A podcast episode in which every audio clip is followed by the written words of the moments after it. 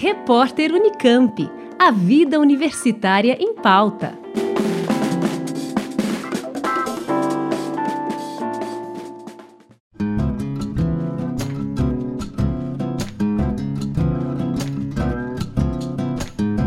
Na última quarta-feira, dia 6 de novembro, aconteceu mais uma palestra do ciclo de conferências A Crise Brasileira. O palestrante da vez foi o diplomata Rubens Recupero, que falou sobre as crises das relações internacionais. O evento foi uma realização do IDEA, o Instituto de Estudos Avançados da Unicamp, e contou com a parceria da reitoria. A palestra teve início às 10 horas da manhã, no auditório da Faculdade de Ciências Médicas, no campus de Barão Geraldo e contou com a mediação do jornalista Paulo Marcum.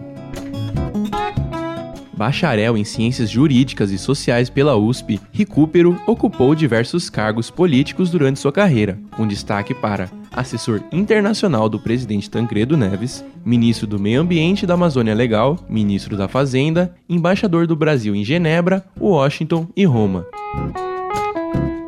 A Rádio Unicamp esteve presente no ciclo e conversou com o palestrante. Recupero começa a entrevista falando sobre seus objetivos e assuntos que iria abordar durante sua palestra. Bem, eu, eu vou falar dentro desse ciclo sobre a crise brasileira, né?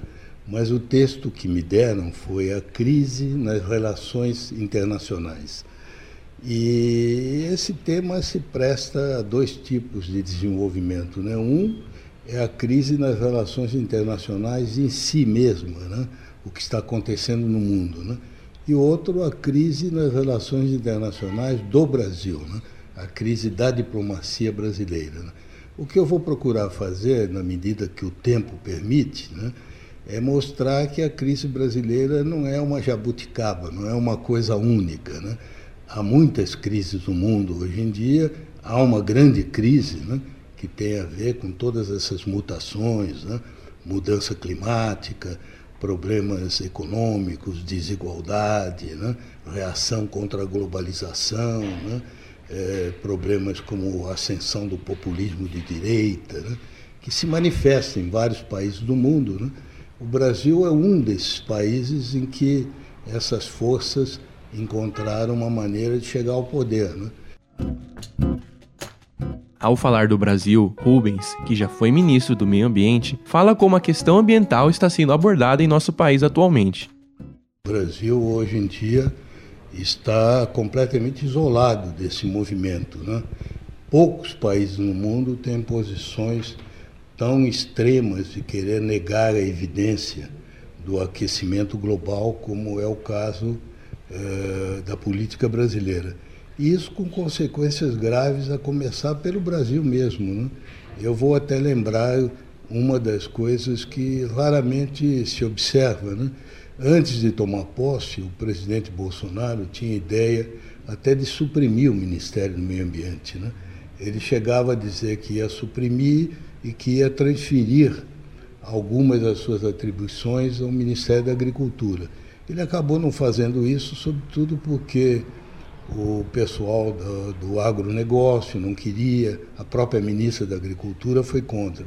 Com isso, ele teve uma sorte enorme, porque você vê, em dez meses, ele já teve três gigantescas crises ambientais, das quais só uma tem alguma ligação com a agricultura, que foram as queimadas na Amazônia. Porque a primeira crise ambiental do governo dele foi logo no início, foi o rompimento da barragem de Brumadinho, que não tem nada a ver com agricultura, é um problema de mineração. Né? E a terceira é essa agora das manchas de óleo, né? que também não tem nada a ver com agricultura. Então mostra bem que ele, como presidente, ele erra muito. Né?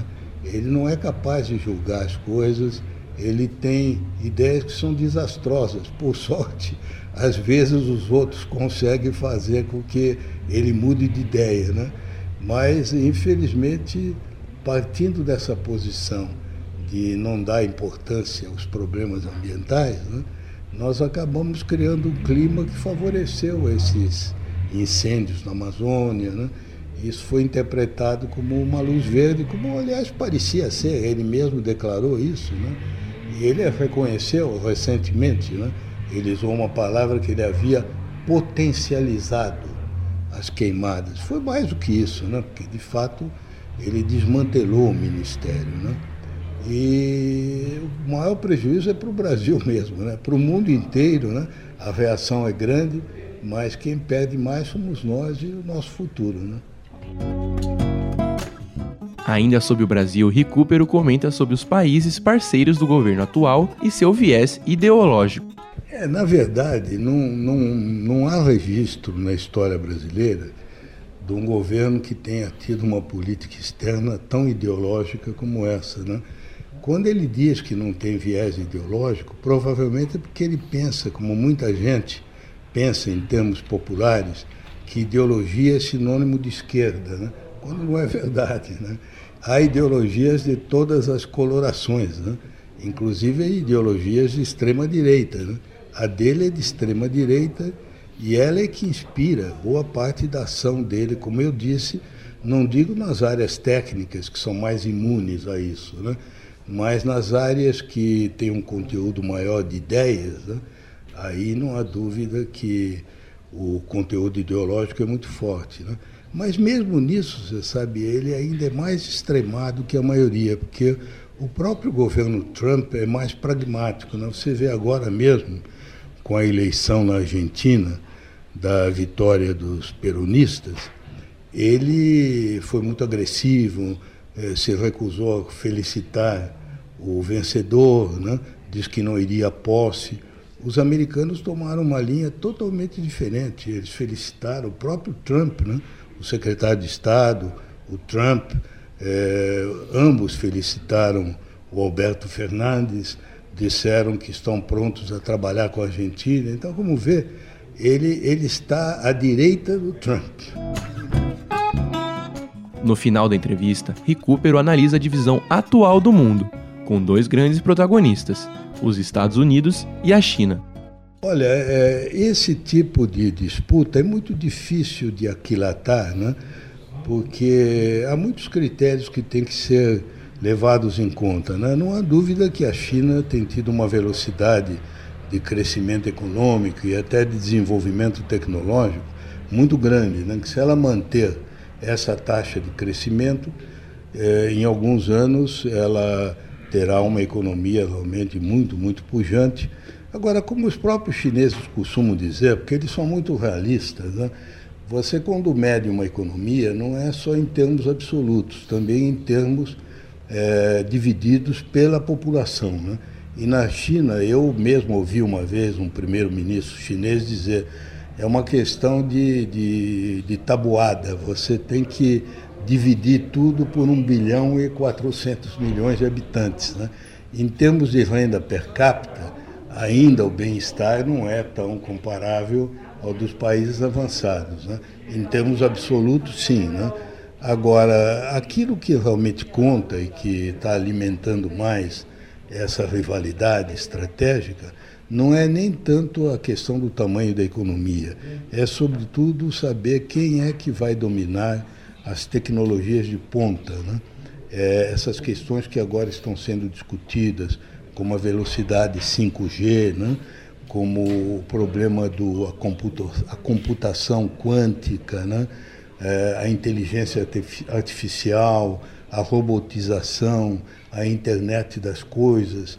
É, o, país que dominar essas tecnologias vai ter uma vantagem até mesmo no terreno militar. Né? E por isso é que aí a competição é muito aguda né, entre eles mas os resultados ainda são incertos. Né? Isso está ocorrendo nesse momento. Durante sua palestra no ciclo de conferências, o diplomata retomou pontos que falou em entrevista, como a questão da relação do Brasil com os Estados Unidos e como isso afeta negativamente os negócios brasileiros com outras potências mundiais. Com o fim da Guerra Fria, a agenda internacional americana não tem mais nenhum ponto de contato com os interesses da América Latina e do Brasil. E isso é simples constatar. Qual é a agenda internacional americana hoje? Em primeiro lugar, contenção da China. Ora, a China é o nosso principal mercado, é o país para o qual nós olhamos como fonte possível de investimento em infraestrutura. Portanto, qual seria o nosso interesse em termos uma, uma briga com a China? Nenhum. Para os Estados Unidos faz sentido, porque a China é ameaça à sua primazia no sistema internacional. Qual é o segundo ponto da agenda internacional americana? A contenção da Rússia no seu entorno imediato, uh, na Síria, no Oriente Médio.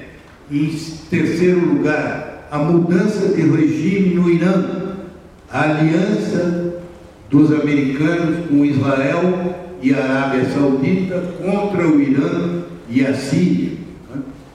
É, em, em, em terceiro lugar, o enfraquecimento das Nações Unidas e das organizações multilaterais, da Organização Mundial do Comércio. Como vocês veem, em todas essas questões, o interesse brasileiro não só não coincide, como é frontalmente contrário à posição americana. Para o Brasil, russos, árabes, iranianos são clientes importantes de carne, de carne de boi, de carne é, de frango, de soja. Por que, que o Brasil deve comprar uma, uma briga contra o Irã, como o governo Bolsonaro fez, ao recusar abastecer dois navios iranianos que tinham vindo ao Paraná para carregar milho. Vocês sabem que hoje em dia, no momento atual, o maior comprador de milho do Brasil é o Irã. Por que, o Brasil briga com o Irã? Qual é o interesse brasileiro de é, é, hostilizar o Irã? Recupero aproveitou a palestra para criticar a diplomacia atual brasileira. Mas eu só queria dizer a vocês no final que a nossa situação, infelizmente, é pior até do que a da diplomacia americana. Porque a nossa diplomacia hoje, ela é inspirada pela ideologia da extrema-direita, eh, ainda que contra os interesses nacionais. Isso não ocorre nos Estados Unidos. Por fim, Rubens e Cooper concluiu o encontro comentando sobre as questões que podem mudar o modelo atual econômico que predomina no mundo. Agora, a minha convicção pessoal viu, sobre o futuro do sistema mundial, é, que eu não pude desenvolver aqui, porque não era o tema dessa palestra, quem sabe a gente pode deixar para outra vez, é, eu é, penso que a mudança climática vai forçar é, transformações profundas na estrutura de produção. É, de um lado, a mudança climática, de outro lado, o impacto de tecnologias como a inteligência artificial e a robotização vão obrigar a uma interferência muito forte dos Estados no tipo de sistema econômico que existe hoje. Eu apenas aludi de passagem a isso, quando eu disse, num certo momento, que o sistema atual é incapaz de dar solução a três problemas fundamentais do ser humano hoje: a mudança climática, a desigualdade crescente e o desemprego estrutural. Ele é incapaz porque a lógica do capitalismo é uma lógica concentracionista, é uma lógica de aumentar a pilhagem dos recursos naturais. E a lógica do capitalismo, o, o, o capitalismo tal como existe, somando a inteligência artificial e a robotização, levaria a uma situação em que praticamente eliminaria boa parte dos empregos. Então é óbvio que isso não vai poder acontecer. Nós vamos ter que ver uma mudança profunda do sistema de produção por efeito dessas duas forças. De um lado, a mudança climática, que vai obrigar a, a, a moderação no uso dos recursos e no produtivismo, e de outro lado, a, o impacto das grandes tecnologias. Lembrando que o ciclo de conferências é uma realização do IDEA, o Instituto de Estudos Avançados da Unicamp, com o apoio da reitoria. E o próximo palestrante do evento será o ex-ministro Ciro Gomes, que no dia 22 de novembro vai discutir a crise na política brasileira. Breno Berran para o repórter Unicamp. Rádio Unicamp, música e informação de qualidade.